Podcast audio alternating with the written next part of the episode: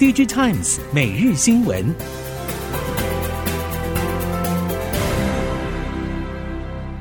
听众朋友们好，欢迎收听 DigiTimes 每日新闻，我是翁方月，现在为您提供今天的科技产业新闻重点。首先带您关心。近期各界都在关注华为委由中心打造的五 G 手机 SoC 重返五 G 手机市场。有鉴于近年来手机 SoC 升级幅度并不算大，除了晶圆制造端推进先进制程之外，封装结构上并没有太大的改变。事实上，就连苹果的 A 系列处理器都没有革命性的变动。一方面是手机市况成熟，二方面是改动封装架构必须连同 PCB 板等零组件一同改动，如果有不慎，还会导致散热问题。随着 G2 格局延续，中国加速半导体自主化，台系业者就算握有在中国的工厂，对于华为体系的订单也不会完全照单全收，反而更趋于谨慎。笔电下半年没有旺季，即使有品牌厂对下半年有信心，但供应链普遍还是保守以对。供应链透露，苹果在上季法说会时预估，本季包括 iPad 以及 Mac 系列营收都会比去年同期下滑双位数。对此，苹果解释，去年第二季受到中国封城影响，因此去年第三季拉货强劲，基期比较高。不过，供应链也指出，MacBook 的生产加动率与去年同期相较是直接砍半。不止苹果，其他厂商也同样经历整体经济大环境疲软冲击。笔电零组件厂指出，第四季出货预估将会比第三季再掉三成，到明年第一季都无可期待。随着苹果公布最新 iPhone 机种备受外界关注，高通却在苹果发表日前一天突然宣布，对苹果的五 G 数据机晶片供应将延续到二零二四到二零二六年。消息一出，引发热烈讨论。高通的这项举动表示，供货关系可能会延续到 iPhone 十七。由此观察，苹果自研 5G 通讯晶片开发进度不免令人质疑。事实上，除了高通之外，苹果在今年上半也宣布和博通签订新的 5G 射频零组件供货协议，连续两次延长 5G 通讯晶片对外采购。显然，苹果早已清楚要在明年全面导入自研 5G 晶片组的计划难以达成。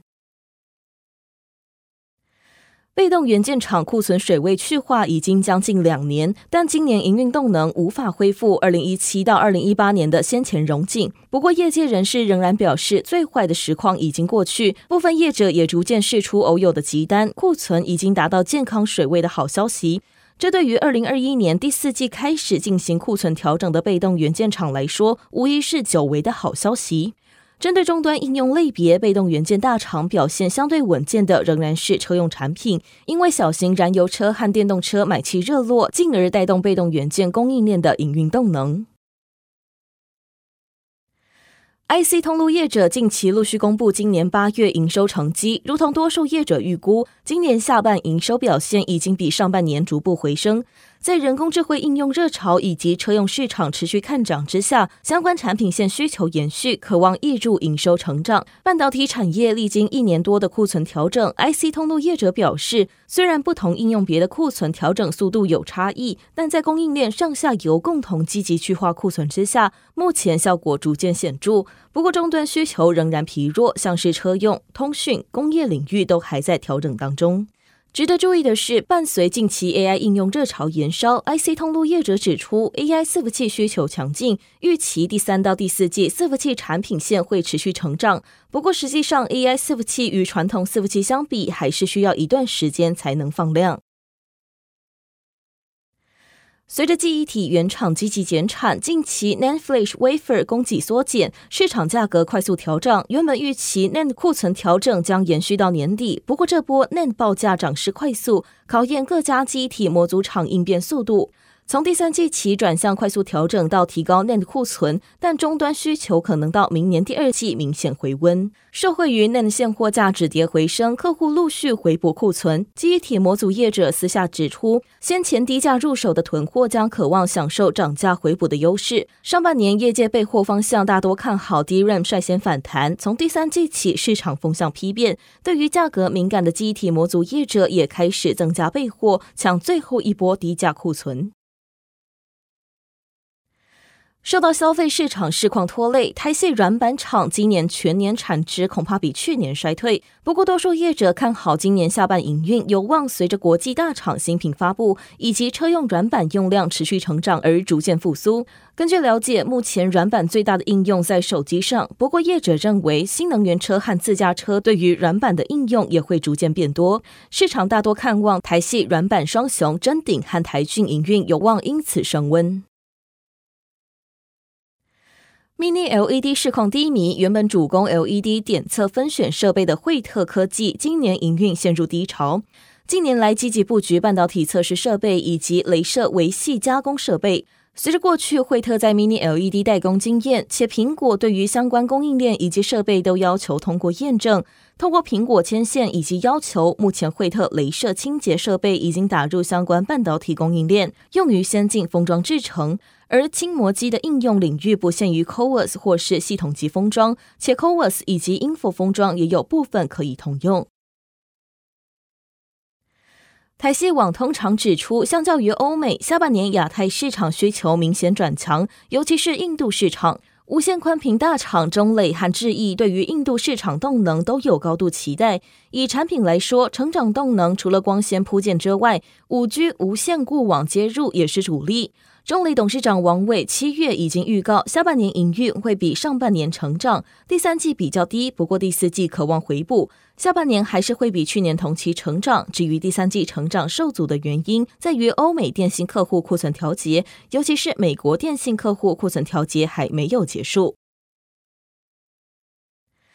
外贸协会最新的市调研究发现，新区域制造中心有四大热区成型，且各具独特性，分别是战略性区域制造中心的美国南部和墨西哥北部市场，市场性的东协市场，策略性的印度市场，地缘性的中东欧市场。外贸协会董事长黄志芳表示，供应链重组之后，将是台湾大航海时代的开始，而供应链大转移的趋势，让供应链管理变得更为重要。黄志芳也强调，过去的市场全球化将成为供应链全球化。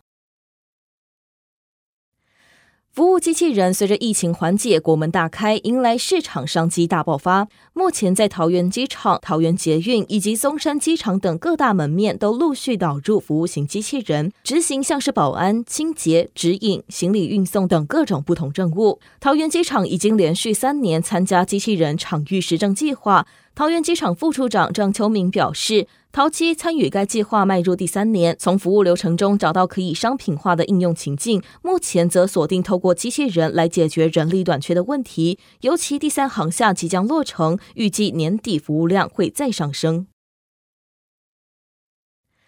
微软近年积极扩张硬体伙伴生态系，陆续与三星电子等业者合作，让智慧型手机可以一键开启微软 Teams 视讯软体，作为对讲机使用。据传，三星也在评估是否在手机端导入微软 Bing Chat。三星近期也宣布携手微软推出全球第一个企业版终端装置认证解决方案，从生产期间的安全防护到使用场域的管控，提供完整解决方案，适用于公司以及个人装置。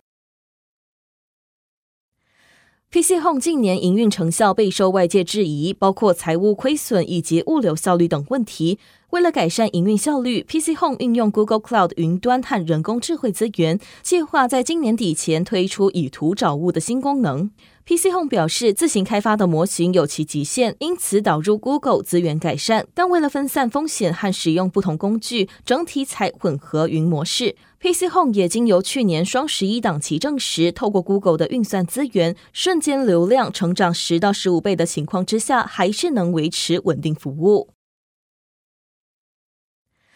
台泥旗下欧洲子公司 NOA 专责发展电动车快充基础设施的 Atlantic 公司，继去年九月取得欧洲设施连接基金资助，在欧洲四国新建两百多个纯绿电充电点之后，十二号宣布再获得欧盟大约新台币十七亿元的资助。台泥董事长张安平指出，Atlantic 积极布建结合储能的绿电充电网络，契合台泥积极参与全球能源转型的目标。而 Atlantic 这次提出的 Atlantic for All 计划，预计在欧洲建置四百零七座充电站，提供一千八百个充电点，并服务所有厂牌电动车都能充电。以上新闻由《DigiTimes 电子时报》提供，翁方月编辑播报。谢谢您的收听。